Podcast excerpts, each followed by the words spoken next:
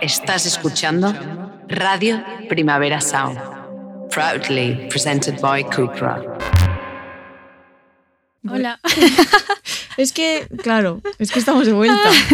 Se nos ha olvidado todo. Ya se está O descojonando. sea, se nos ha olvidado absolutamente todo. Yo me he Yo puesto- no sé hablar ya. Yo me he puesto los cascos y he dicho, qué sensación más extraña. Es como la primera vez que me pongo cascos de, de grabar en mi vida. Totalmente. Porque este es el primer episodio de 2024. ¡Feliz año, chicas! Feliz año a toda esta gente.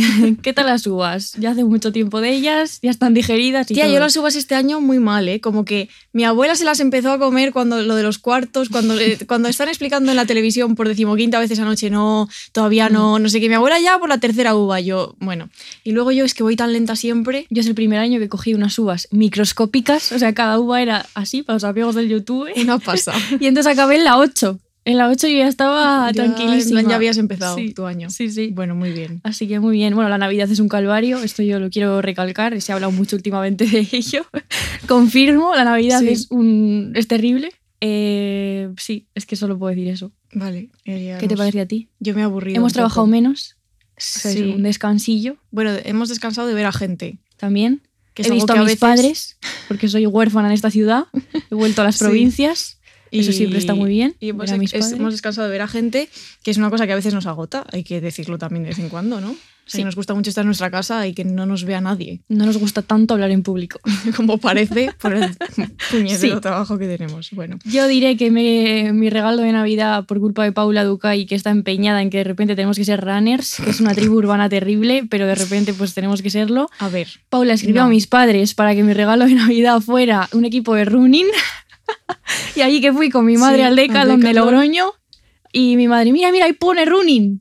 Y fuimos al running. y ahora tienes un conjuntito estupendo, La verdad que es buenísimo. y un, sí. su- un sujetatetas para correr estupendo Sí. también, Sí, sí, es verdad. Pues es muy está. bonito, pero ayer fuimos a correr por primera vez, y, y, fue muy bien. sobrevivimos, la verdad, estamos que- vivas. que no, yo no esperaba tanto. Pero hicimos una cosa como de, de personas novatas. Esto es porque por- no, no- no estamos locas y no queremos entrar en la secta de, de después de Navidad de repente hay que hacer deporte. No. Es porque somos dos personas que no hacemos nada de deporte. Yo llevaba sin correr desde el test de Cooper de primero de bachillerato, ¿eh? Esto no es una broma. Yo no había Mm. corrido más de tres metros desde, desde 2008. pues sí, ahora eres Usain Bolt. Y me fue bastante bien. Sentía un ovario como a punto de explotar, pero íbamos por Madrid Inés, Río. Inés sale del portal y ya echa a correr y yo, pues esperarte, puedes esperar a que lleguemos como a la zona donde la gente hace deporte. Bueno, pero que lo estamos haciendo porque es que no podemos llevar este ritmo de vida y tener unos cuerpos que parece que yo, de verdad es que me duele la espalda como si tuviese 70 años. Tenemos ¿vale? 70 años. Es que no es nada sexy pero esto. Sí. Pero bueno. Paula ha vomitado y la gata también. Han tenido un virus.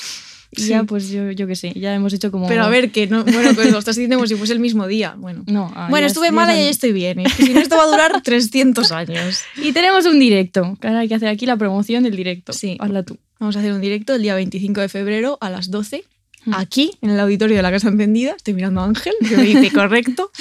Eh, y nada, que podéis comprar entradas y podéis venir. Vamos a hablar de cosas interesantes, como siempre, por otra parte, porque solo os traemos contenido de calidad. Sí, yo paro de pensar que será lo más parecido a una boda o una comunión que he vivido, porque como no estoy bautizada, no he tenido ningún rito de estos en los que toda tu familia y la gente querida se junta. O sea que vamos Entonces, a bautizar a Inés. Para mí el directo es como mi bautizo. Ay, podría como. Bueno, que no quieres hacer performances, pero igual te echo unas gotas de agua, te hago así como. Bueno. Porque habrá como gente querida diversa, ¿sabes? Y además es en eso, en horario misa, o sea Mm. que. Vale, pues bueno. Y nada, vamos a. Vamos Y a Paula vas- va a publicar una novela Ah, pues es verdad, se me había olvidado ya. que él puso anoche en Twitter y yo puse un tweet y estuve 20 minutos eh, escribiendo el tweet Sí. y ya está. Nos hace mucha ilusión. Y si sale el 21 de febrero y la podéis comprar. No, tenéis que comprarla. Y yo ya no voy a decir nada más porque supongo que está feo lo de la autopromoción. Pero yo puedo hacerlo porque no soy tú. Con- Bueno, ya. Comprad la novela de Paula, La ternura. Venga, venga vamos, a, vamos con ello. Sí, a ver. Pues venga, vamos.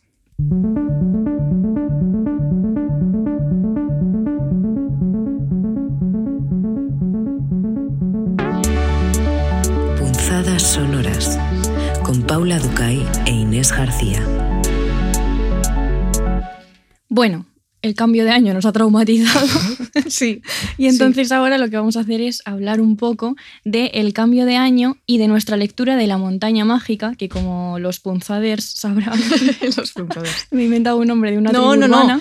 Extra de punzaders existe ya. Es verdad, hay un grupo de A WhatsApp. mi padre le gusta mucho como que haya un nombre que designe a nuestros fans. Bueno, pues esos, esas, esas lindas entidades ya saben que estamos haciendo un taller eh, de lectura sobre la montaña no, mágica. un taller no, un club de lectura. Bueno, es verdad, un club de lectura. claro, es que nos cancelaron por esto, pero bueno, ya está superado este trauma, eso fue en el julio. tiempo nos ha dado la razón porque eh, instituciones como la Central están haciendo ahora clubs Sí. de lectura del Quijote que duran varios, Es muy buena idea. varias sesiones y Sí. cobran dinero, en fin. Funciona y- muy bien. Y, está- y es una muy buena idea. Sí, el caso, que estamos leyendo La montaña mágica, ¿no? Y entonces empezamos en noviembre y vamos a acabar en marzo. Y justo ha coincidido, no vamos a hacernos las chulas, eh, esto ha sido casualidad, que el capítulo que teníamos que leer en Navidad iba sobre la Navidad. Sí. y también sobre el cambio de año. Entonces ha sido como muy chulo. Eh, y es por eso que con el cambio de año y la montaña mágica nos ha hecho pensar un poco en cómo medimos, percibimos y nos relacionamos con el tiempo, ¿no? Porque el tiempo, además, es justamente como podríamos decir el gran tema de la montaña mágica, ¿no? Hay muchísimos temas, eh, es una novela amplísima, la mejor novela que se ha escrito nunca, de- por Thomasín. Tomás, sí. Si le tengo un cariño ahora, Mil- más de mil páginas, entonces entran como muchos asuntos. Sí. Le da tiempo a. le da tiempo a todo. Sí. Pero sobre todo a reflexionar acerca del tiempo, ¿no? Y hay reflexiones tan interesantes como la siguiente, ¿no? Una distinción entre el tiempo objetivo y el tiempo subjetivo. Y ahora voy a explicar qué es cada una, ¿no? El tiempo objetivo serían esas unidades de medida como el calendario, el mes, los días, las semanas, las horas, ¿no? O los años, que es lo que, lo que queríamos traer hoy aquí, ¿no? De hecho, le eh, planteaba a Paula cuando volvimos a estar juntas, porque por cierto hemos estado separadas muchísimos días, 17, yo sí. casi me muero, Esto además de manera literal, o sea, no, sido una, no, es, no es una broma. No es una buena idea nunca No es una buena idea estar en provincias tan alejadas como Vigo y Ávila, en este caso. Sí. Bueno, correcto. entonces nos preguntábamos, ¿qué pasaría si el año dejase de ser nuestra medida fundamental para organizar nuestra vida? ¿no? Porque casi todos nuestros ciclos, incluso nuestro ciclo vital, Mm. se organiza eh, a medida que pasan los años. ¿no? Siempre tenemos la sensación, de hecho, de que cuando cambia el año comienza algo nuevo. Que esto, eh, ahora vamos a hablar un Esto poco un de, poco de una todo el delirio Es una ficción, pero es verdad que pasa. que sí. surge a través del año nuevo. Además, ¿no te pasa a ti que antes de a las 12 menos cuarto estás realmente nerviosa? Sí. Y yo empiezo Sí. a poner a pisar solo con el pie derecho, por alguna extraña razón, porque un día leí que no se puede entrar al año pisando con el, en plan como con el pie izquierdo, entonces me veis en la cocina con, un- con el pie izquierdo en alto y el derecho abajo ¿Qué y nerviosa, nerviosa. Ay, verdad, o sea, como ¿eh? que entro en esta ficción de que de repente va a O pasar sea, te vuelves una persona supersticiosa Sí. durante 15 minutos. Solo esos 15 minutos en todo el año, ¿sabes? Esto, esto pasa. Muy bien. Entonces es fuerte porque estas medidas objetivas nos sirven como cambios de ciclo, ¿no? Para, como decía, ordenar nuestra vida. Sin embargo, luego está el, el tiempo subjetivo, que es el tiempo que cada persona vive y siente, ¿no? La forma en que los acontecimientos concretos van permeando en nuestra vida. Esto, el protagonista de la montaña mágica, Hans Castorp, lo cuenta genial, ¿no? Porque te va contando que a lo mejor una semana ha pasado muy despacio, porque, bueno, depende cómo se sucedan las cosas, tienes una sensación más lenta o más rápida del paso del tiempo, o de repente pasan seis semanas y parece que ha sido un chasquido Un chasquido, de dedo. Eso. ¿eh? Me ha salido muy mal el. el- Sí, y esa es la diferencia entre el tiempo objetivo y el subjetivo, ¿no? Que es verdad que las horas, los meses y los años siempre pasan de la misma manera Mm. y sin embargo nosotros, las personas, no los vivimos siempre de la misma manera, ¿no? Y hoy nos interesaba justamente centrarnos en las consecuencias que tienen las estructuras de medida, que hemos llamado de tiempo objetivo, y concretamente el año nuevo en nuestra vida, ¿no? En nuestra vida particular. Y aquí viene el delirio. Es un delirio. Este Pero es un delirio- colectivo, muy colectivo. Sí, es un delirio, eh, por ejemplo, que el nuevo comienzo es una página en blanco, como si de repente pudieras, nosotras, por ejemplo, vamos a ser runners ahora, o sea, eh, vamos a cambiar como de estatuto ontológico. ¿vale? Es verdad, es verdad, muy bien. Entonces la gente dice, ahora voy a ser una persona nueva, voy a dejar de no sé qué y voy a hacer esto, ¿no? Además es chulo porque es como un nuevo comienzo y la página en blanco es a futuro, ¿no? Sí. Son propósitos a futuro, pero también hay una cosa como de hacer balance Sí. del año anterior. O sea, el año anterior cierra y ahí hay una especie de. Hay que formular un relato acerca del año que has vivido para ver qué quieres cambiar y qué no y todo. y luego esto. también, claro, surge también la, la corriente contraria, que es la de gente que dice, pues yo no tengo propósitos de año nuevo. Y está Sí. como en contra de los propósitos de año nuevo, que también es como gracioso. Sí. Además, es, o sea, si lo piensas, es paradójico porque en, en nuestra sociedad concreta, en realidad el comienzo de año es septiembre.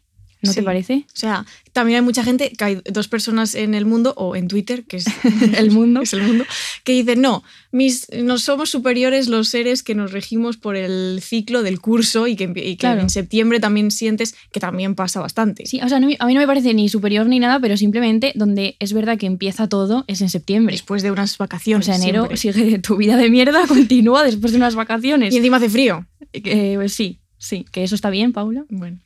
Eso está bien, va. Ahora le has cogido un poquito de gusto. Cuando ves la luz de invierno dices, ay. Claro, sí. Por cierto, ¿Qué? una vez me escribió una chica por Instagram para mandarme una foto y decirme, ay, la- o, o no sé qué me contestó y me dijo, la luz de invierno, Inés. Ya, ya. Y yo, almas gemelas. Esa persona, un saludo desde aquí porque me hizo mucha ilusión. Muy bonito. Seguimos. Seguimos, Decíamos, seguimos el delirio. El delirio colectivo de los decíamos años. del delirio del paso de año, ¿no? Y es lo curioso de todo esto y lo, en lo que nos vamos a centrar hoy es que todas estas cuestiones, todas estas actitudes implican narraciones, implican narrarnos un relato acerca del año pasado, eh, construyes un poco como una especie de resumen o haces como una especie de hilo conductor de todos los meses ¿no? y de cómo ha ido sucediendo tu vida. También te narras en el presente y con los propósitos te narras a futuro, ¿no? Como que proyectas lo que quieres ser o un relato de ti misma eh, en el futuro. Y hoy, por eso, queremos plantear algunas preguntas, ¿no? Como cómo nos narramos, cómo vivimos el tiempo subjetivamente a la hora de contar cosas que nos han sucedido, ¿no?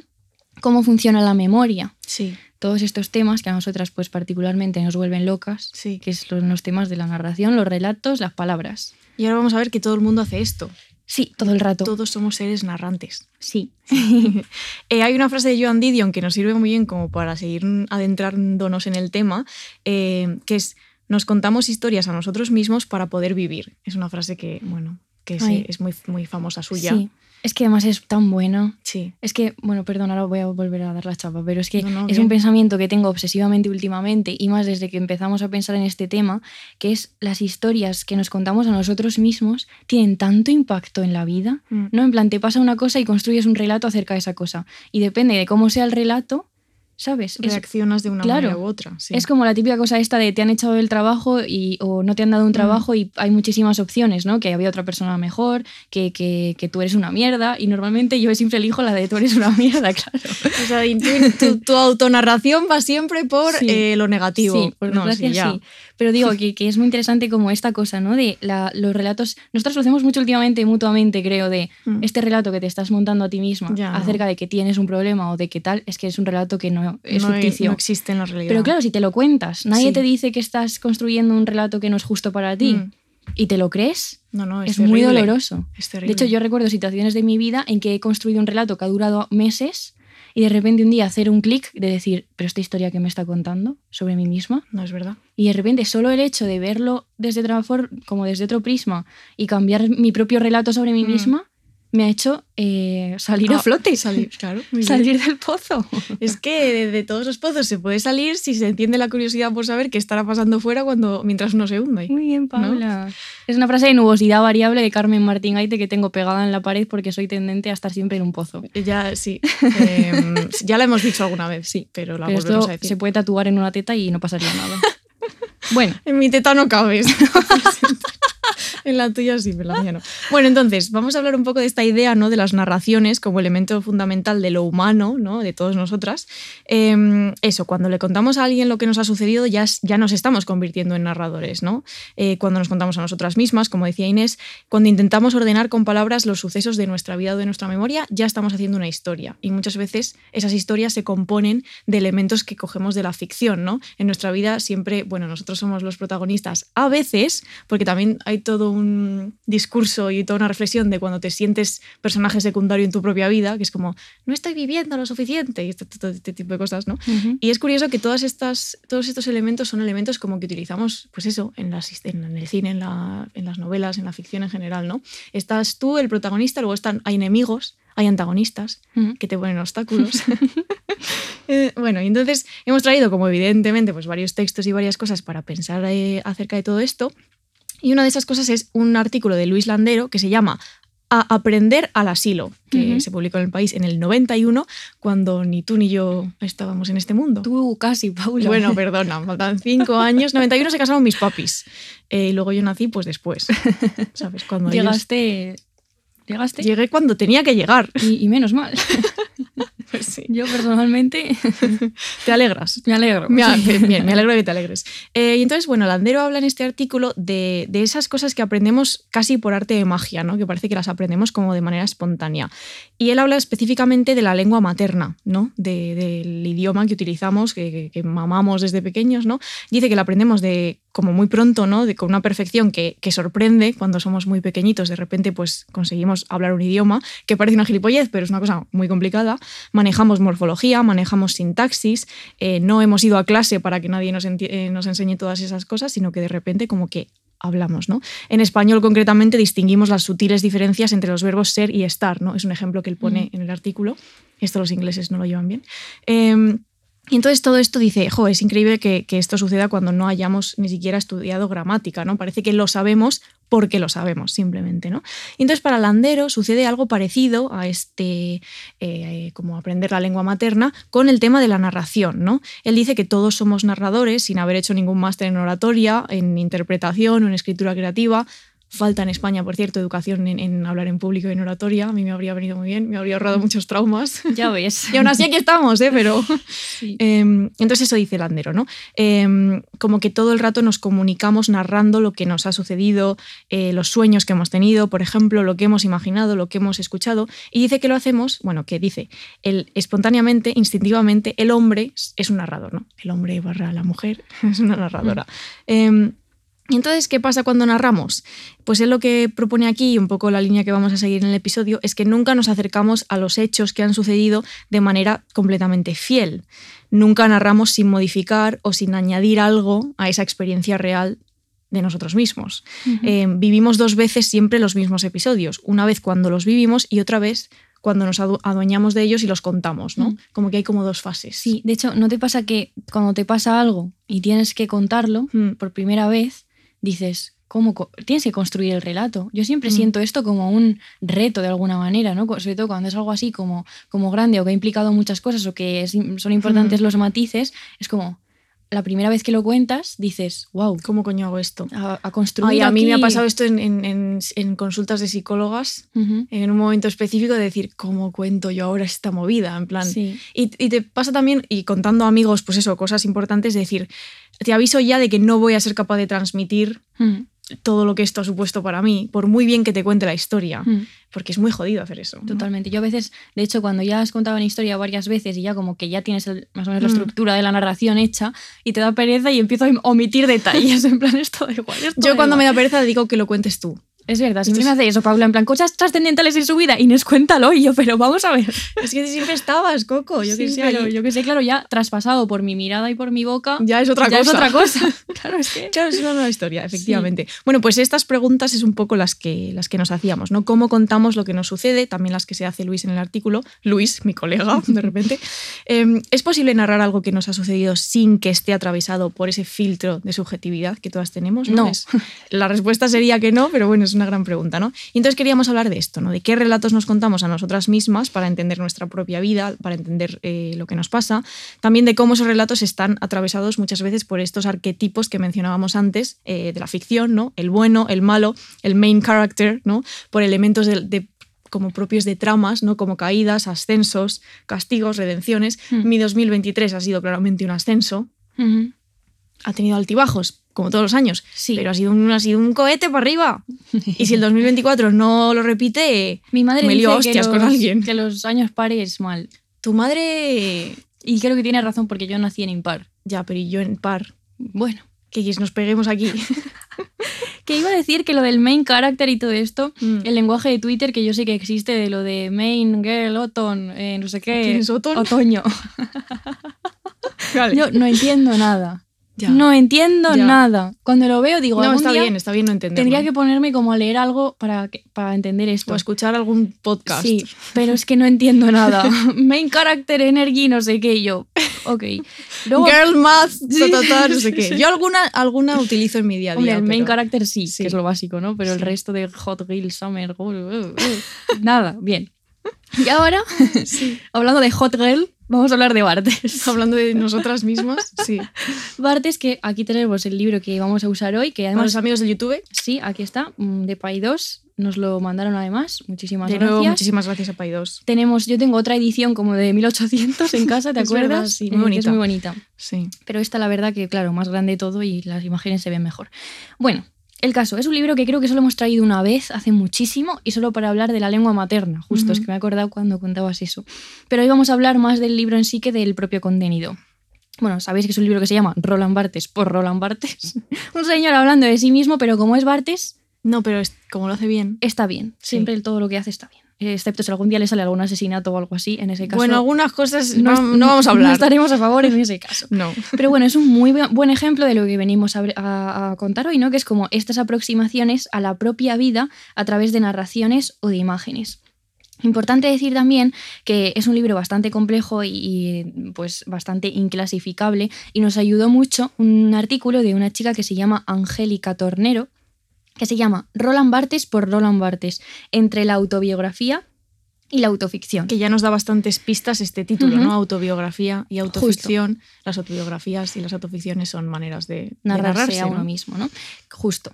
Este libro fue escrito entre el 6 de agosto de 1973 y el 3 de septiembre de 1974. Es decir, Bartes ya iba a cascar el pelote, como se dice en mi pueblo de Ávila, que es un sinónimo Iba- de iba a morir, fallecer. iba a morir. Es un Si alguien- sinónimo de una furgoneta de la lavandería le atropelló yendo a la Sorbona un día. Es que- Hay un texto sobre la muerte de Bartes. Pero por quién. escrito por un famoso cuyo nombre no recuerdo y tampoco recuerdo el nombre del, del texto, pero me lo he leído. Muy bien, Inés. Si lo importante es que Lo buscaré haya algo. y lo compartiré en. Instagram. Muy bien. El caso es que... Seguidnos en Instagram, que Hombre, tenemos eso. un montón ya de seguidores. Es que eso- Hombre, hacemos unas cositas ahí, Sí. unos reels. Inés ha empezado a hacer reels. Ahora es re- reeler. Sí, soy, Runner y reeler. Soy María Pombo, pero sin ser de extrema derecha. Bueno, eh, el texto está conformado por fotografías y también por texto escrito. Esto es bastante importante, ¿no? La primera parte del libro son 35 imágenes y luego el resto y esto es fundamental, son 224 apartados, para que entendamos, son fragmentos, básicamente, ¿no? Son eh, como entradas de un diccionario. Son pequeñitos aforismos sobre la escritura, la autobiografía, el sujeto, el autor, experiencias personales. Por ejemplo, para que os hagáis una idea, ¿no? Pues algunos fragmentos son hay 224, no, no voy a leerlos todos, pero solo el adjetivo, el dinero, la cámara de ecos, una sociedad de emisores, los gestos de la idea, la escritura, lo sexy. Qué bonito los gestos de la idea, ¿no? Sí, Mm. son preciosos. Además son extremadamente cortitos, ¿eh? para que se hagan aquí un- los oyentes una idea. Son como un párrafo, 10 10 líneas, menos incluso a veces. Es, Escritura fragmentaria, de la que nos gusta a veces. Sí, y la autora del artículo que nombraba antes dice, es un texto a la vez autobiográfico y la deconstrucción de la autobiografía. Las imágenes no son ilustraciones, sino incrustaciones, ay Dios mío esa palabra, incrustaciones en otro soporte, el verbal, que provocan pliegues de sentido en la pretendida historia de vida que se narra de manera abrupta. O sea, claro, cuando tú ves este libro piensas, ah, mira, Bartes contando su vida. Mm. De hecho, yo me acuerdo que me interesé por eso al principio, porque es como, ah, mira, un libro que se entenderá sobre, sobre él, ¿no? ¿Sobre quién claro, es? básicamente no. Las imágenes no, o sea, no es que diga, voy a contaros mi vida de manera cronológica, esta es mi infancia, tal. Además, las, las imágenes son chulísimas porque, por ejemplo, hay una eh, de un- él en una conferencia o en una sala de conferencias o lo que sea, y, y es como el aburrimiento, ¿sabes? O sea, ni siquiera Sí. son como notas al pie de, de foto tomada en el año no sé qué, sino que todo está Y tiene como ironía todo, y... todo es texto. O sea, es un libro donde todo es texto, ¿no? De hecho, eh, como decía antes, no puede ser fácilmente clasificado, ¿no? Porque rompe todos los límites genéricos, que es lo que hace Bartes en general, y el autor, si os interesa, habla mucho de esto en, en su texto, ¿no? De que se, se cuestiona qué es la propia literatura. En este caso, pues no es una autobiografía, no es una memoria, no es un diario y tampoco es un ensayo. De hecho, lo hablábamos ayer, que cuando alguien pregunta por ahí de, ay, mm, libros eh, como, como raros, este es un libro muy raro. Yo lo pregunté en Twitter hace muy poco y me respondió muchísima gente, o sea que ahí si la Mm. gente quiere hay un buen hilo Sí, de respuestas. Y Juan P. me dijo, partes por partes, yo, sí, me Sí. suena por lo que sea. sí, es un libro muy chulo. De hecho, la autora en el artículo ¿no? se pregunta si podría encajar como autobiografía o como autoficción, ¿no? Y no me voy a detener aquí, pero ella hace un estudio como bastante sosegado acerca de los dos géneros a través de sus máximos representantes, ¿no? En el caso de la autobiografía, Philippe Lejeune, Dale ahí. dilo, dilo en francés, No, Lejeune, eso, y Serge Dubrovsky, Dobrowski. Oye, Este que, señor- que aprender francés es otro, mi otro propósito de este año. el mío no. Ejercicio francés. Vale. Joder, Inés, pues, Yo te acompaño en lo de mover el culo, lo otro ya, mover la lengua ya, eso ya te lo dejo a ti. Pues no voy a hacer, no voy a hacer chistes, se hacen solos. Vale. Bueno, que son los grandes teóricos de ambos géneros, ¿no? De la autobiografía y la autoficción. Y entonces un poco va investigando cuáles son las características fundamentales y cómo mm, muchas veces no encaja, ¿no? En ninguno de ellos. De hecho, Philippe Lejeune, de Jeune, como se diga, el de la autobiografía, considera el libro de Bartes, ¿no? Este libro, como un antipacto. O sea que él mismo también se preguntó acerca de dónde encajaba Mm. esto, ¿no? En, su propia teoría y en, los géneros en general. ¿no? Como decía antes, no es una narración cronológica, no hay un relato, tampoco hay una cronología de hechos, ¿no? solo tenemos fragmentos que además se separan, como decía antes, por una palabra o por un sintagma, y es una forma de narrarse muy particular que va mucho más allá de contar su propia vida, porque también la sensación que a mí me queda es que también em, habla sobre su pensamiento, o sea, no, no, no considera que su vida sea como una serie de capítulos de cosas que han pasado, sino también sus reflexiones, ¿no? sus ideas. O sea, está implícito toda esa mirada subjetiva que él pone sobre lo que le sucede. Claro, y su propia reflexión acerca de cosas que él trata muchísimo en toda su obra, como el autor, ¿no? O el, texto. Eh, o sea, ahí, no sé, eso es una, es una pasada, ¿no? Entonces, eh, no podemos afirmar que alguien es el autor de esta obra, ni siquiera, ¿no? No hay un sujeto, no hay un autor, no hay obra, no hay escritura, Es una cosa rarísima. Mm. De hecho, eh, el artículo, de verdad que si a alguien le interesa, lo dejaremos por ahí porque es súper interesante, es bastante complejo. Vamos a repetir el título, que luego la gente me, me, molesta preguntándomelo por eso. Es broma, ¿eh? Roland Barthes por Roland Barthes entre la autobiografía y la autoficción, de hmm. Angélica Tornero. Está muy chulo, por si, por si queréis. Me encanta siempre como leer eh, esto ya lo he dicho alguna vez, como leer títulos y luego el nombre, porque me siento como si estuviese presentando los Goya. Los nominados son... Ojalá hacer una nominación de, de, papers. Ay, sí, unos premios de papers. Igual ya hay, ¿eh? Pero... Sí, pero son aburridísimos. Claro, los podemos hacer nosotras. Ya ves. Me gusta. En plan, somos la Dulceida, que ha creado los premios ídolo, nosotros los premios hay que buscar un nombre. Bueno, ya mandadnos eh, opciones para este delirio. Sí. Y para Académicos. Académicos. Eh, queríamos, eh, ya para acabar con Bartes, dejar un poco la idea que vamos a ir explorando el resto del episodio, que es que hay muchísimas formas a través de las cuales las personas pueden narrarse, ¿no? No solo su propia vida, como hemos visto con Bartes, sino también su propio pensamiento, ¿no? Se puede conjugar todo este material, tanto de las ideas como de los acontecimientos más, digamos, mundanos o, cotidianos, ¿no? Y nos hacíamos algunas preguntas, ¿no? ¿Qué diferencia hay entre cómo se narran las personas a lo largo de la historia, por ejemplo? Porque además lo de autobiografía y autoficción ya sabemos que los géneros son difusos mm. y por ejemplo cuando hicimos el taller de Annie Ernaux que leímos un montón acerca de la autoficción, los diferentes tipos de autoficción que hay y clasificar de una cosa, de una cosa que da un golpe, perdón, de que una cosa es autoficción es una cosa bastante compleja. Y se lo dejamos a los académicos. Sí. Porque para eso están. Para eso están academizando. Bueno, y otra pregunta que nos podríamos hacer es cómo se narrará en el futuro, mm. ¿no? Porque tampoco sabemos. De hecho, eh, la intuición que yo tenía cuando preparábamos este guion es que cada vez tendemos más hacia la imagen para narrarnos a nosotros mismos. Claro. ¿no? Antes quizás se recurría más a, la oralidad, como decía Landero, y luego lo veremos más adelante, eh, y ahora quizá cada vez eh, se está abandonando más el papel, ¿no? Para pues contar tu vida a través de imágenes. Sí, imágenes y audio, pero sobre todo imágenes. Y vídeos, sí, total. Y bueno, queríamos también dar una pincelada filosófica para nuestros eh, oyentes más sesudos e insoportables, seguramente, em, que es un poco eh, nombrar la hermenéutica, ¿no? que es una rama muy interesante de la filosofía que se centra en la interpretación y en la comprensión de los textos y de las narraciones, ¿no? que eh, seguramente si alguien ha leído sobre hermenéutica le sonarán pues tremendos tochacos, ¿no? Aquí de, Heidegger, Gadamer, Paul Ricoeur, toda esta gente, ¿no?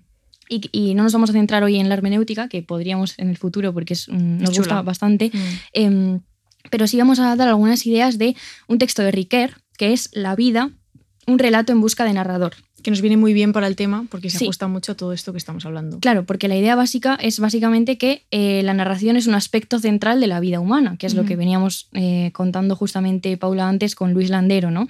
Y aquí es una cosa que me, encanta esta idea, ¿no? De la narración como un pegamento que nos permite entender nuestra propia vida, ¿no? Lo que decíamos antes, es que en cuanto algo te pasa y alguien te pregunta, ¿qué, te, qué ha pasado? Tú ya estás narrando, ¿no? Como que estás, pues eso, eh, el pegamento que, que, pega todo lo que... Claro, las distintas cosas, ¿no? Sí, si no tuviésemos la narración, pareciera que, que los eventos que nos suceden son como cosas sueltas que no tienen ninguna conexión y nosotros con ese, a veces auto, autorrelatos, autoengaño, eh, autoficciones, pues como que los unimos ¿no? Mm. y conformamos una narración que tenga sentido para, nosotras, que ese tener sentido también tiene consecuencias, porque a veces lo que decía hmm. Inés antes, que a veces te puedes hacer daño a ti misma con las cosas que te cuentas, claro. Sí, Total. Y esto es fundamental para el siguiente tema que vamos a tratar, concretamente P. Dukai, que es la memoria. No, pensaba que me, me íbamos a tratar a mí como tema, me ha asustado. No, la memoria. ¿Por qué? Porque, claro, eh, la manera en que articulamos y construimos, y construimos también encadenamientos causales, como decía Paula, entre unas cosas que nos han pasado y otras, pues es la narración también, Mm. ¿no? La memoria son narraciones acerca del pasado. Sí. Y ahora os vamos a proponer un experimento. Esto ¿Cómo es de repente Art Attack. Que estamos en laboratorio, ¿eh? Muy En bien. Laboratorio de sonido. Muy bien, muy bien. Somos científicas. Sí. Eh, queríamos proponeros un pequeño experimento, ¿vale? Que podéis hacer, eh, que es que le pidáis a familiares o amigos, o bueno, personas, bueno, realmente a quien queráis, ¿no? Familiares no, que ya con haberlos visto no tienen Navidad. Suficiente. Ya hay de sobra. Bueno. Eh, que os cuenten por separado eh, una misma historia que tengan en común.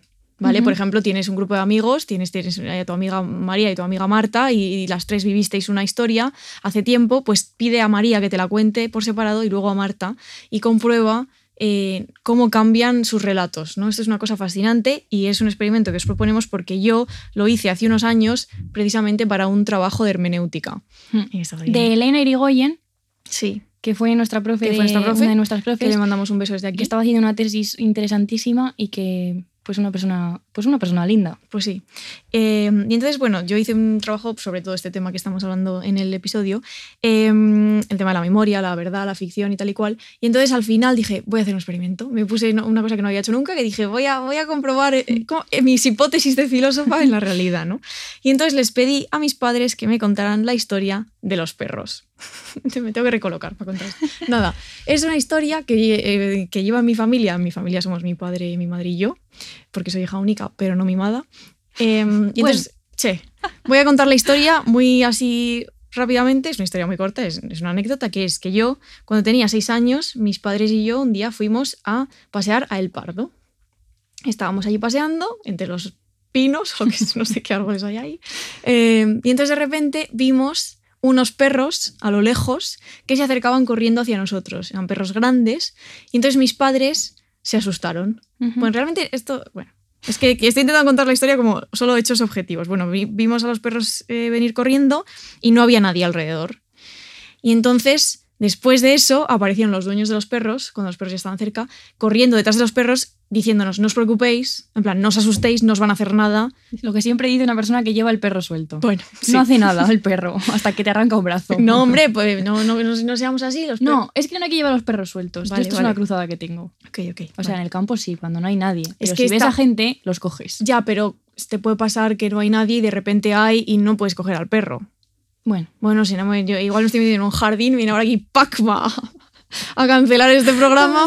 Pero bueno, la cosa está en que les pregunté a mis padres, eh, ¿no? Fui cuando fui a hacer este experimento y dije, mamá, ¿me cuentas la historia de los perros? Y para empezar, primera diferencia en sus dos reacciones, mi madre enseguida supo de qué le estaba hablando y mi padre me contestó, ¿qué historia de los perros? Yo esperé unos segundos y mi padre, ah, es verdad. Eh, y entonces era curioso porque, claro, lo recordaban de manera distinta y lo narraban de manera distinta, ¿no? Lo, o sea, la, la anécdota, o sea, el, el hecho de que se convirtiese en una anécdota fue porque mis padres pasaron mu- mucho miedo en esos momentos. Entonces me contaban, eh, por separado y cada uno a su manera, que empezaron a pensar maneras de huir. En plan, ¿qué hacemos? Eh, mi- intentaron como buscar algo para defenderse, yo que sé, un palo, un no sé qué. Había, estábamos justo al lado de una valla, y aquí viene lo curioso, y mis padres pensaron en la posibilidad de lanzarme a mí al otro lado de la valla que se salve la, la- en plan, Hombre, la la- descendencia. la persona de seis años, ¿sabes? Que imagínate tú, tremendo trauma, pero bueno. Y entonces, lo, lo más curioso de, de esto, aparte de que mis padres recuerdan lo de los perros de manera distinta, ¿no? Mi, mi padre eh, recuerda solo dos perros, eh, mi madre recuerda tres porque recuerda pensar uno para cada uno. Ay, Dios. Sí, sí, mi madre estaba en modo dramático. Eh, mi padre me contaba como que en esa época eh, había habido como varias noticias sobre ataques de perros a personas y que por eso como que tuvieron miedo. Mi madre no recuerda nada de eso, de ese contexto de, Mm. de prensa sobre perros atacando a gente. Em, y entonces lo más curioso para mí de esto es que yo siempre he tenido un recuerdo, que claramente es un falso recuerdo, de yo al otro lado de la valla. O sea, yo tengo una imagen muy clara en mi cabeza que siempre, o sea, con la que he crecido toda la vida, porque pues seis añitos y toda la vida se ha contado la historia de los perros, que es yo mirando a mis padres a través de la valla. Pero eso nunca llegó a pasar porque a mí nadie me lanzó al otro lado de la Por valla. desgracia, porque hubiera estado genial, ¿eh? Sí. catapultando a la niña. O sea, realmente lo único que no, no llegó a pasar nada en esa historia. Mm. O sea, los perros se acercaron, los perros eran majos, los dueños y tal. Luego hablamos un rato con los. Yo no hablé nada porque no hablaría, pero hablaron un rato con los dueños y ya está. Pero es curioso que, que esa anécdota, que no es nada, se haya convertido en la historia de los perros, precisamente por lo que pudo haber pasado que no pasó. Mm. Que es que hay que lanzar a Paula eh, al otro lado de la valla y mis padres, pues yo qué sé, les atacan unos perros, ¿sabes? Que hubiera sido terrible. Mm. Pero que es que lo, te- o sea, lo tengo. en plan, ese recuerdo, que no es un recuerdo, es una imagen que yo me he imaginado de mirarles desde el otro lado de la valla. Mm. Y entonces como que me fascinaba eso.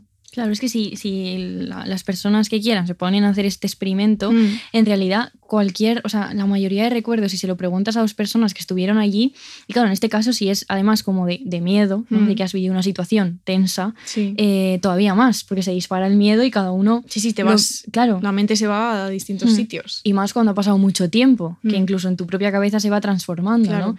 Entonces es curioso cómo mm, recordamos de manera tan diferente, ¿no? Mm. Y narramos nuestra propia vida de manera tan distinta, incluso siendo lo mismo. Claro, a mí me llamaba particularmente la atención de todo esto es la idea de que los recuerdos se puedan transformar automáticamente en ficciones en cuanto entran a la memoria. O sea, en cuanto te pasa algo, ya de alguna manera es una ficción, ¿no? Por mucho que muy bien que tú lo recuerdes, que yo claramente esa, ese día lo recuerdo muy poco porque también tengo una imagen de los perros viniendo hacia mí que no sé si es real o es Mm. el recuerdo, ¿sabes? Lo que me he imaginado cuando me han contado las 355.000 veces que me han contado esta historia, ¿no? Mm. Entonces, bueno, este de pequeño experimento como que nos lleva a pensar un poco que nuestras vidas cotidianas está, en nuestras vidas cotidianas está muy presente esta intersección entre memoria, verdad y ficción, ¿no? Todo el rato están esas cosas eh, conjugadas. Y me pregunto cómo recordaré dentro de 50 años el, el- la historia de los perros. Creo que me va a pasar, porque tengo una hipótesis de que voy a perder la cabeza, De verdad. porque demasiada imaginación yo creo que es malo. Eh, me va a pasar como a Don Quijote, ¿vale? Vale. Yo soy Dulcinea. Eh, y entonces me, creo que una de las posibilidades es que yo les cuente a mis nietos, que no voy a tener, pero vamos a hacer como que sí, a mis nietos que ese falso recuerdo como una- un recuerdo verdadero, ¿no? Claro, es que además, si vives durante muchísimo tiempo con esa imagen tan clara en tu cabeza y luego la- las otras personas que están ahí eh, quizá ya no están para, para, Para- claro, contrastarlo, eh, tú- Cuando yo sea una viejita, o sea, voy a contar que mis, a mis padres les atacaron unos perros, que me lanzaron al otro lado de una valla, Eh, pero bueno, ya estará este episodio Mm. para me rebatirme. Me lo pueden poner. Mm. Mis nietos inexistentes Mm. eh, me pueden poner este episodio. Bueno, tus, tus nietos, ¿qué coño? Sí, bueno. Tú vas a tener hijos. O no. Ya, ya veremos. Vale, y entonces, bueno, queríamos como proponeros este experimento y hablar un poco de todas estas cosas. Eh, y también queríamos hablaros del tema de los diarios. Yo estoy aquí exponiendo de repente como Tu vida mi íntima. puta vida. Bueno, Sí, pero el diario es la forma más y evidente. esto no es la pija y la kinky. ¿eh? No. Un beso para ellos, pero Ojalá porque tendremos más dinero. muchísimo y más ropa dinero. más bonita. Sí, fíjate, ya. igual. Venga, Inés, cuenta algo, cuenta alguna miseria, corre rápido. Pues mi ex. Sí. Diré que me encanta el podcast. No, no, Lo yo sí, escucho- eh, le echo la broma por- mucho. porque nos gusta, sí. Sí. Eh, pero bueno, quería hoy, que en este ejercicio de egocentrismo en el que se ha convertido este programa, que paso es mi puto programa, o sea, si no lo hago aquí ya me dirás, quería leerle a Inés, el otro día estuve eh, leyendo, bueno, voy a contarlo bien. Mm. Yo desde que tengo seis años, todo sucede con seis años de repente en este podcast, escribo diarios. Diarios no literalmente, o sea, no escribo cada día, eh, ojalá, la verdad. Eh, pero cada. Bueno, depende de la vida, esto también es una cosa interesante, ¿no? Lo que, cuánto escribimos o cuánto no, eh, depende de lo que nos esté pasando, cómo nos estemos sintiendo. Pero llevo básicamente toda la vida escribiendo, entonces tengo muchos cuadernos. A veces, al principio eran cuadernos como con florecitas y, y tal, y ahora son cuadernos como, ¿sabes? Sobrios De persona adulta. de persona adulta, serios. Eh, y entonces el, el que tengo ahora recoge los dos últimos años de mi vida, que han sido dos años donde han pasado muchísimas cosas. Eh, a nivel profesional la gente se puede imaginar cuáles y a nivel personal la gente no y no os lo voy a contar pero también muchísimas ¿no? y entonces el otro día estaba pues en mi modo místico de, de primera semana de enero releyendo eh, el diario y claro teniendo muchas epifanías porque efectivamente ves o sea es una manera de ver la narración que tú te has montado pero que al- de alguna manera es más fiel o sea siempre hay que fiarse más de lo que escribiste el día que sentiste las cosas y de lo que pasó que de tu memoria ¿no? yo a veces recuerdo cosas de una manera y leo el diario y digo vale mm, esto no pasó así y entonces encontré un cacho de diario Es que me hizo mucha gracia. Simplemente me hizo mucha gracia. No, no se lo he leído a Inés para que reaccione en directo. Es que es una cosa un poco graciosa. También os aviso que igual solo me hace gracia a mí porque es mi diario, ¿vale? Pero como es mi programa y hago lo que quiero. Estaba yo mística este día, ¿vale? Vale, a ver. Digo, ¿Qué día es? Podemos saberlo. No, es que no Ah. lo, ya, es que soy gilipollas y no lo he mirado. Pero igual Pero de en hace, plan- hace, hace como marzo del año pasado. Ah, bueno. Bueno. Ahí estábamos. Digo, digo, ay, que estoy dando golpes. Digo, Registrando puntadas en el registro de la propiedad. Es esa. verdad, eso no, punzadas no os lo podéis quitar porque es nuestro. Eh, y fue un momento místico. Normalmente no escribo, en- está como en verso, ¿vale? No es una poesía. Normalmente escribo en, en prosa como una persona normal, pero aquí me dio por. Bueno, digo. Llueve, llueve, llueve. Tengo un poco de miedo. No debería haberme tomado el café. Vivo todo el rato pensando en el futuro. Quiero recuperar los libros que le dejé a X. No quiero recuperar a X. Él no quiere recuperarme a mí. Quisiera casarme con un joven inteligente, de clase media alta, de ideología progresista, a quien le guste leer y que pueda compartir los gastos del alquiler y cuidarme si alguna vez quiero probar las drogas. Pero Paula, si ya soy yo el joven ese, pero de clase media alta no. Es que lo leí y dije, Pero ¿por qué? ¿Por qué eso? no, o sea, no ¿Y sé. ¿Por qué las drogas? Que ya sabes que no se puede drogar y que yo estoy muy en contra de las drogas. Es que qué risa. Lo leí y dije, ¿por, por qué me dio este día como por... O sea, no sé. Bueno, jóvenes del mundo, o no tan jóvenes, de, de clase media alta, esto es importantísimo, de ideología progresista, vayan eh, haciendo una fila, ¿vale? Yo voy de... Y que algún día te cuides si quieres probar las drogas. Ay, qué risa, es que, es, que es, la- es que el fin de la frase me hizo mucha gracia. es que Ya no sé por qué me dio por ahí. aleatorio, ¿eh? Ya, pero es como un, supongo que era un día como de, como de mucha turbulencia emocional y yo dije, a ver si me caso ya, ¿sabes? a, ver si, a ver si ya me, me caso y me dan una casa y me dejan en paz. Ya es fuerte. Eso lo, lo sentí mucho como leyendo a Vivian Gornick. Hmm, Cómo te arrastran este tipo de pensamientos cuando estás un poco inestable o insegura o lo que sea. Sí. De el matrimonio como salvación, en plan Sí. inyectado en la sangre. Y luego, el- no, Aunque claro. sabes racionalmente que, eh, pues, que, que es un que- calvario como la Navidad, o sea, ni más ni menos. El matrimonio y la Navidad, eh, los, Sí. los dos pilares eh, calvarios de nuestra sociedad. Sí. Está muy bien, vale. Pero ya ves, ¿eh? Ya, bueno, que... A ver, está bien tener a alguien que te cuide si algún día Pero esa soy yo. Tú no me cuidarías, tú me, me, me, me matarías, llamarías a la policía. Ya, yo estoy muy en contra de las drogas. O sea, no en contra, es que les tengo tanto pánico que mm, tengo un trauma que no sé de dónde he salido en otra vida. Pues igual. Puedo contar que a veces fentanilo. estamos en sitios donde sabemos que hay drogas y tú te pones muy nerviosa. Mira, yo. Drogas tipo, no, no porros, ¿eh? No, claro, drogas, drogas. Yo en una fiesta, habiendo ingerido unos ron en cola, me entero de que hay cocaína en los alrededores y yo ya no descanso. Qué risa de ¿A verdad. que, a que no descanso, pero de verdad? Inés en plan, ¿por qué? ¿Por qué? ¿Pero por qué? Pero, por qué? pero se, se van a morir, se van a morir. Sí, sí, Inés no. quiere como hacer de enfermera. No, no lo llevo bien. Bueno, no le ofrezcáis cocaína a Inés bajo ningún No. concepto. No, Porque igual se desmaya en el sitio. sí. Bueno, Bueno, vamos a dejar de hablar de cocaína, que tampoco sí, es tan vamos a hablar de otra cosa ahora que, bueno, Ay, bueno, vale, vamos a bajar. vamos a- sí. Vamos a bajar. Bueno, como estamos hablando de autonarraciones, de relatos, de cómo sirve, como decía eh, Paula a través de la frase de Joan Didion al principio, eh, las narraciones para poder sobrevivir y para poder vivir nuestra propia vida, queríamos hablar de una cosa extremadamente polémica, que diré que me pone nerviosa explicar porque es un tema... eh, A mí me pone nerviosa que sea polémica. Sí, también, pero es un tema, sabemos, complejo y que Sí, tratamos no, desde, el- supuesto. evidentemente, el respeto y la reflexión previa, que es el documental de Jordi Évole, que está en Netflix, que le sonará a muchísima gente por lo polémico que ha sido, que es No me llame ternera, ¿no? que para quien no lo conozca es una entrevista a un ex dirigente de ETA, eh, concretamente a Josu Ternera, que su nombre es Josu Urrito, ay, Urrutico Ichea, es que bueno, em, que él pide todo el rato, de hecho es una de las condiciones del documental que no se le llame Josu Ternera, porque era el nombre con el que todo el mundo le conocía en su época de, bueno, en toda su vida ha sido militante en ETA, Ujú. Em, y bueno, quiere hacer una limpieza de cara bastante gorda, ¿no? Y por Sí. eso quiere. eh, entonces, no, no de- todo el rato no deja que se le llame Josu Ternera. Que para mí ponerlo de título es una declaración de intenciones por parte de las personas que han hecho el documental, pero bueno. Mm. Eh, también es importante la estructura. Me pareció una estructura bastante brillante, ¿no? Porque el documental abre y cierra con una víctima, con una entrevista a una víctima de ETA, concretamente Francisco Ruiz, eh, que es un señor que sobrevivió en 1976 a un atentado de ETA porque trabajaba como policía escoltando a un alcalde en, en un Ujú. pueblo del País Vasco. El alcalde murió, él recibió pues, muchísimos disparos, disparos. pero por suerte sobrevivió. Sí. El caso es que, para que quien no lo ha visto se haga una idea, eh, empieza hablando Francisco Ruiz, eh, Jordi Évole le pone el vídeo de la entrevista a Ujú. Josu Ternera, mientras los espectadores también vemos la entrevista a Josu Ternera y cuando termina eh, volvemos a, a Francisco Ruiz que comenta la entrevista. Sí. Es un poco la, la estructura.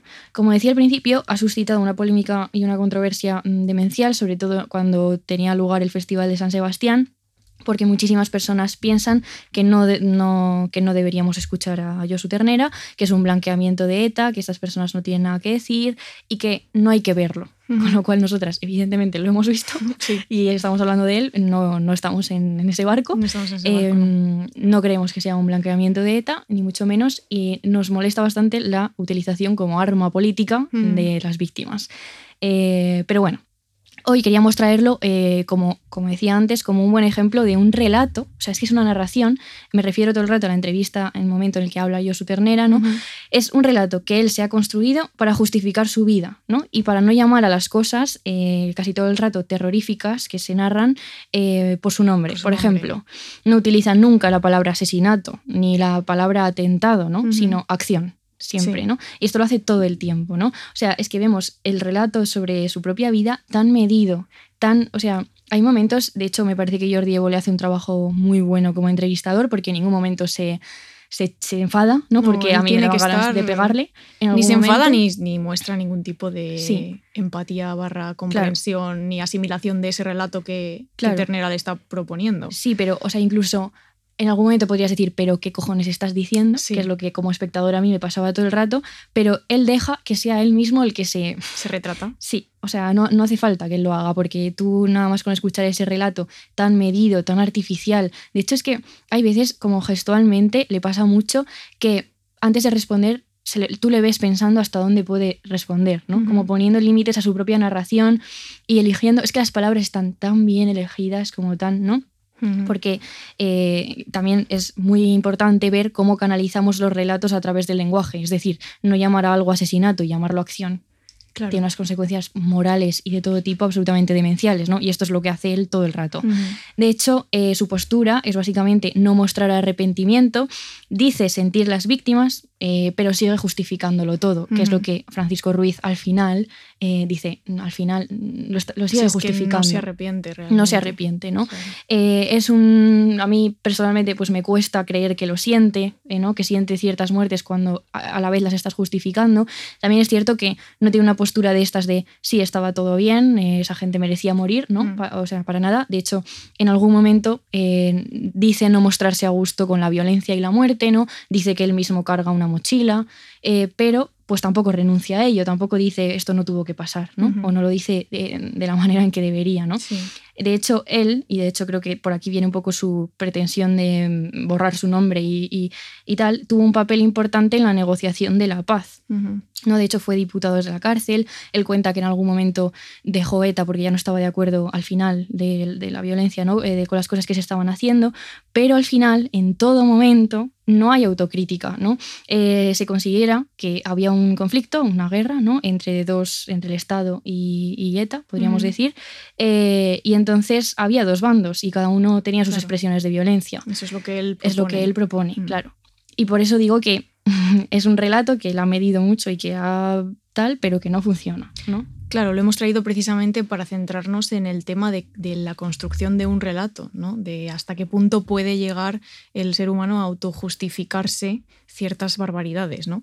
Eh, y entonces eh, lo que ha dicho Inés, como que es muy difícil creérselo, ¿no? Y, y lo que nos ha gustado es eso, como que Evo le deja que él mismo se contradiga y que él mismo se, se exponga. O sea, Mm. creo que también como es- espectadoras ver este tipo de, de documentales en los que el periodista no va- te lo va a dar todo masticado porque no hace falta, ya es evidente que esta persona Mira, ha hecho cosas terribles. sí, por ejemplo, el momento en que le, le saca el tema de los atentados eh, islamistas en, Mm. en Europa, ¿no? Sí. Eh, ese es, es un ejemplo en plan, eh, te está contando unas personas que están haciendo exactamente lo mismo que tú hacías o en lo que participabas y él lo considera totalmente distinto, ¿no? Sí. No, es que eso es fanatismo. Claro, yo pienso que lo, lo tuyo, Claro. lo tuyo que es fanatismo religioso, ¿no? Hay Claro, muchos tipos de sí. fanatismo. Pero es curioso cómo, pues eso, ha, ha construido como toda su narración Mm. para, también, yo qué sé, para dormir por las noches No, igual. claro. No, no lo sé. De hecho, lo que más nos llamó la atención es que al final del documental eh, Jordi Évole le pregunta a Ternera si ha tenido sentido todo eso, ¿no? Que es la todo eso, más brillante de, de todo, ¿no? sí, todo eso es pues una vida dedicada a ETA, ¿no? Desde los 17 a los 68 años, que es Hmm. eh, bueno, Pues pues, toda la vida. vida, ¿no? Sí. Y entonces la respuesta de Josu Ternera es fuerte porque, bueno, él dice, pues eso, que durante 50 años no ha participado en, bueno, lo que él llama las luchas del pueblo vasco, ¿no? Eh, y dice, eh, malo sería para cualquier persona, después de estar luchando 50 años, que su vida no haya tenido sentido. Sería monstruoso. Entonces, el uso de la palabra monstruoso nos llama mucho la atención eh, porque, claro, dices, Mm. claro, es que esta, o sea, efectivamente, si tú admites que de repente todo lo que has hecho, eh, todo- todas las muertes, todo el Mm. dolor, el sufrimiento que has causado no ha, tenido, no ha servido para nada, no ha tenido ningún sentido. Que hay gente que lo ha admitido. Sí, sí, sí, por supuesto, ¿no? Y es- y es lo suyo. Bien. Claro, te convierte a ti mismo en un monstruo y convierte a tu vida, Mm. Por ende, en una cosa monstruosa sin sentido. Y eso es lo, lo que esta persona no es capaz de hacer y Mm. que es lo que se ve en el documental al final, ¿no? Sí, y trayendo otra vez lo de Riquer que contábamos al principio, ¿no? Que la narración es una forma de dar sentido, es que en esta frase se ve literal, ¿no? En Mm. plan, eh, si, si tu vida, si sientes que tu vida no ha tenido sentido, y el sentido se da a través de una narración, en el caso de este señor es, Es un relato justificar muy su movida, ¿no? Bien construido. Eh, claro, sería monstruoso. claro. Me pareció como, bueno, sí, Pues ya, el silencio también nos Sí. sirve, sí. sí. Em, y entonces, bueno, pues esto es un poco lo que, lo que nos preguntábamos con el documental, ¿no? Que sabemos que es un tema espinoso eh, y no lo traemos aquí como a la ligera, eh, Mm. en plan lo hemos pensado.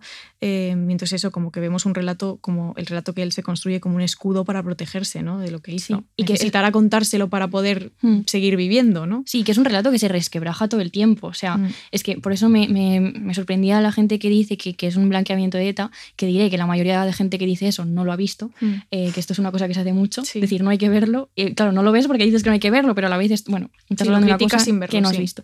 Pero el caso es que tú como espectador, evidentemente los espectadores no somos gilipollas, Mm. pese a lo que se suele pensar, eh, evidentemente es un relato que no funciona y se cae por todos los sitios y, y- y ves que, que, pues sientes que esa persona es una persona terrible. Mm. Eh, quiero decir que no empatizas en ningún momento con ese señor.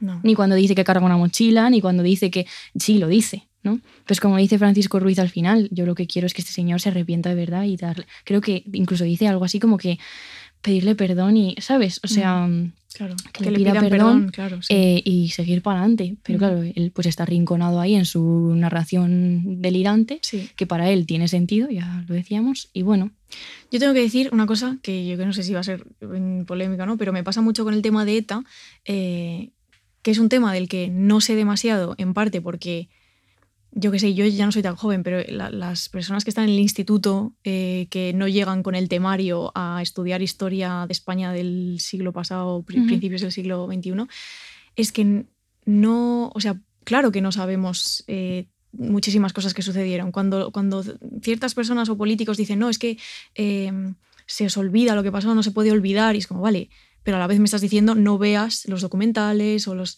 las entrevistas a, a personas que participaron de todo esto. Es como una doble contradicción, ¿no? O sea, Mm. claro que las nuevas generaciones hemos perdido como esa parte de memoria histórica, mm, pero una manera de conservarla, o sea, para mí, por ejemplo, o sea, no tenía ni idea de quién era este señor. mm, claro, claro. Y gracias a este documental, pues me he enterado de muchísimas cosas. Mm, Entonces, no sé, como que me, me- me cuesta siempre como conjugar esas dos, mm. dos discursos, ¿no? De no, no veáis esto, no se puede hacer esto, y a la vez, eh, ¿cómo puede ser que no seáis conscientes de todo lo que pasó? Mm. Bueno, pues Además, para, supongo que es- esto es buenísimo como para que no se repita, ¿no? Mm. Porque ves a una persona que no tiene, o sea, Mm. ha dedicado su vida a qué, ¿no? Como a... sí. De hecho, planteamos una pregunta para, para terminar ya con esto que me parece muy, muy como que concluye, ¿no? Que era, ¿por qué esconderse en una narración que no se sostiene en vez de mostrar arrepentimiento sincero, Claro. ¿no?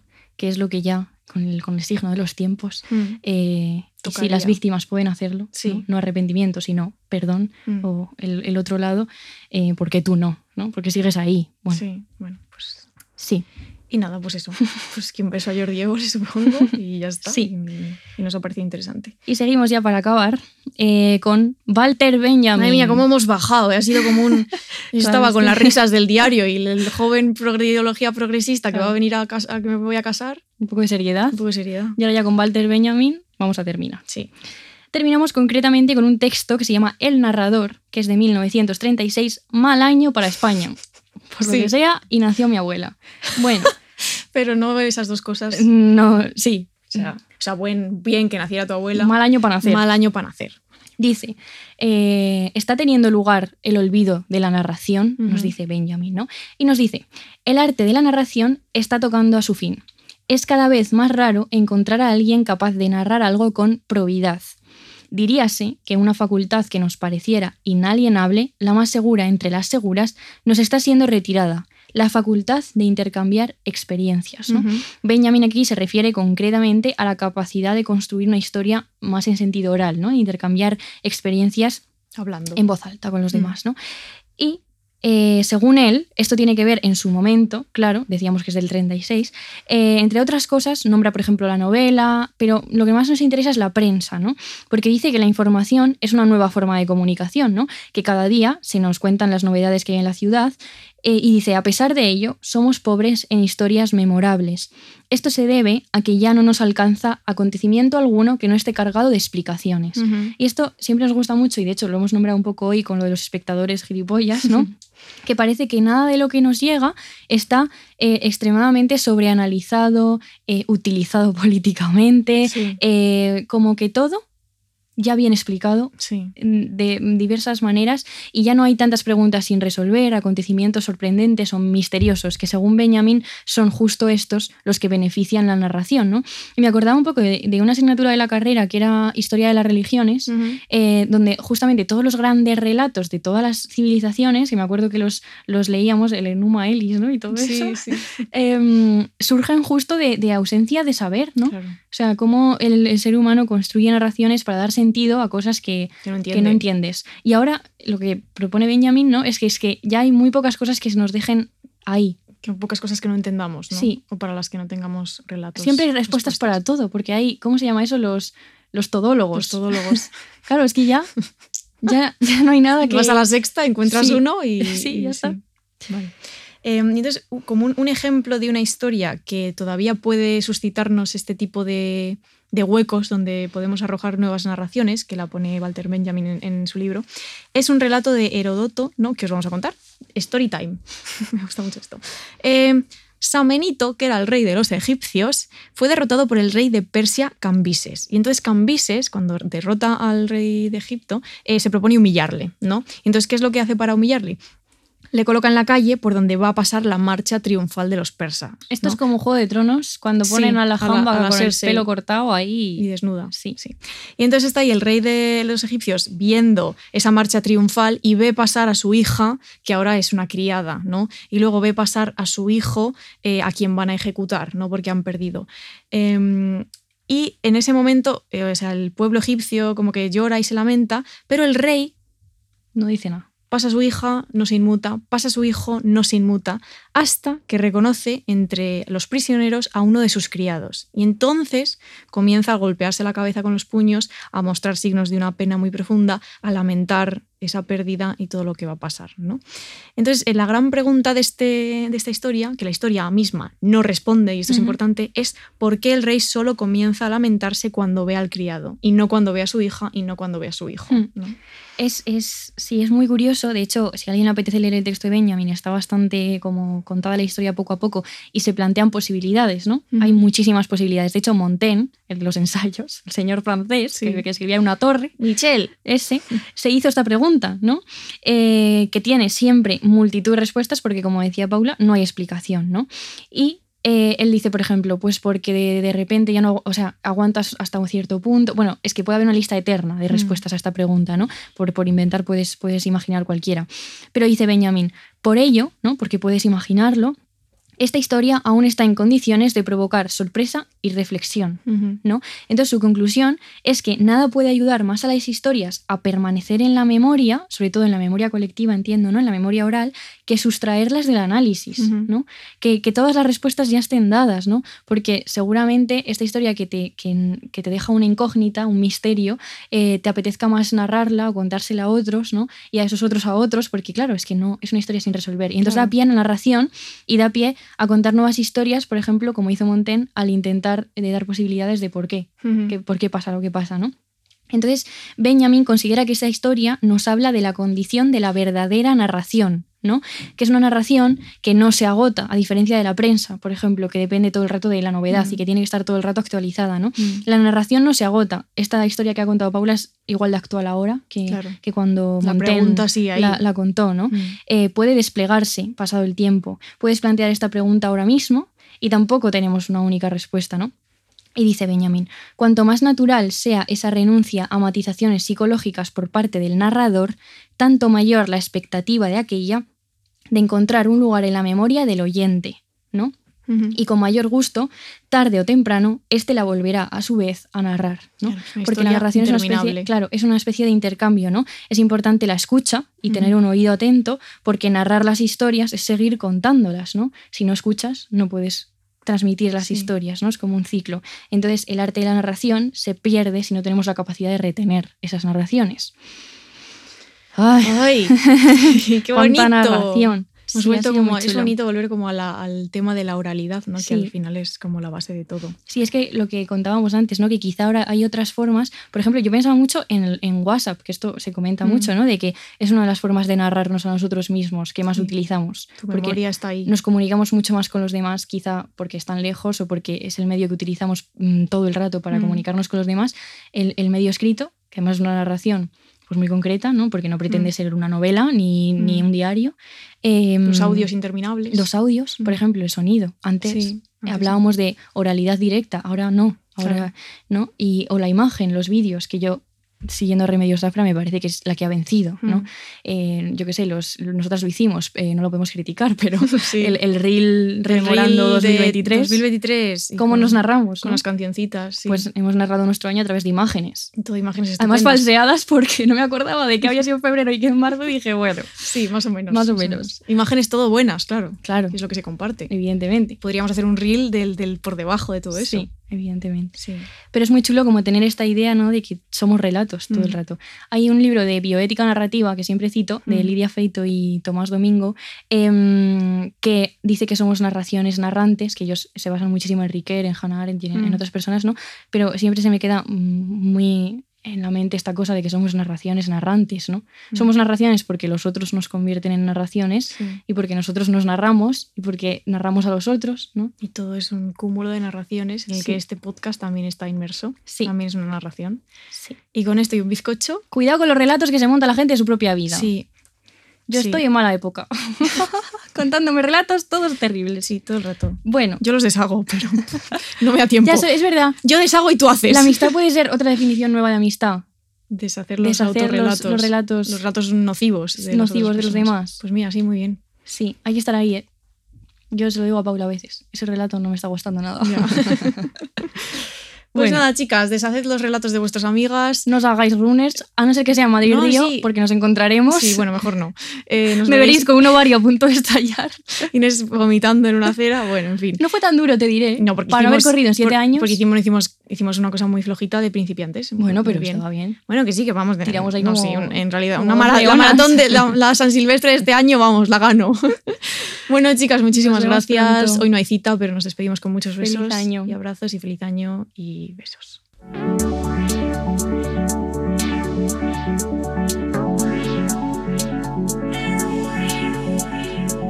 Punzadas sonoras con Inés García y Paula Ducay.